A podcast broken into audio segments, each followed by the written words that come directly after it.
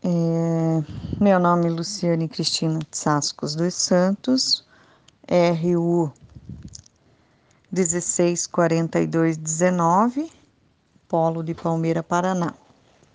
Então, segue o podcast do trabalho, né? É, Cora Coralina, pseudônimo de Ana Lins dos Guimarães Peixoto Bretas, foi uma poetisa e contista brasileira, né? Considerada uma das mais importantes escritoras brasileiras. Ela teve seu primeiro livro publicado em junho de 1965, quando ela já tinha 76 anos de idade, apesar de escrever seus versos desde a adolescência, né?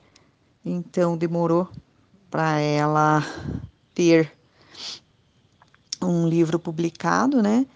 É, ela é uma mulher simples, doceira de profissão, tendo vivido longe dos grandes centros urbanos alheios, alheia a modista, modismos literários, né? Produziu uma obra poética, produzia, né, uma obra poética rica em motivos e cotidiano do interior brasileiro, em particular dos becos e ruas históricas de Goiás. Produziu uma literatura feminina. É, atualmente, a casa em que Cora Coralina viveu em Goiás tornou-se museu o Museu Casa Coralina, com um acervo doado por familiares.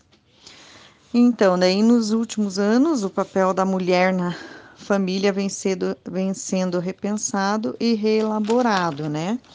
Ah, as mulheres é, de hoje em dia têm sido mais independentes, as lutas pelos direitos ao voto, de salário, de direitos trabalhistas iguais foram se desenvolvendo durante vários anos e séculos, encontrando o, o auge com o movimento feminista na década de 1960.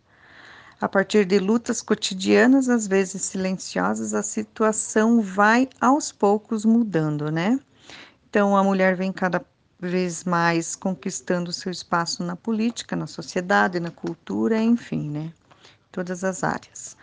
Uh, aí, em especial, eu vou falar sobre Lala Schneider, que é natural de Irati, nasceu no dia 23 de abril de 1926 e faleceu aos 80 anos em Curitiba em, no dia 28 de fevereiro de 2020, 2007.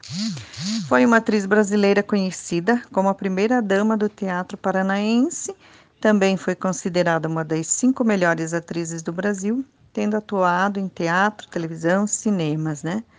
Lala iniciou a carreira em 1950 na peça O Poder do Amor.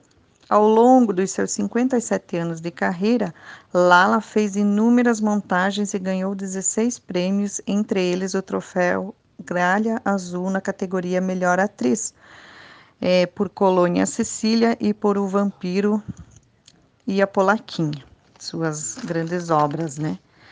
Ah, em seus últimos anos de vida, também foi diretora, professora e professora de interpretação, né?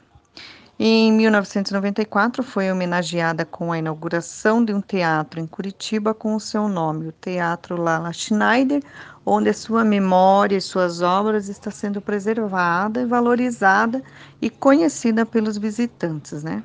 Eu ainda não conheço, mas espero conhecer em breve.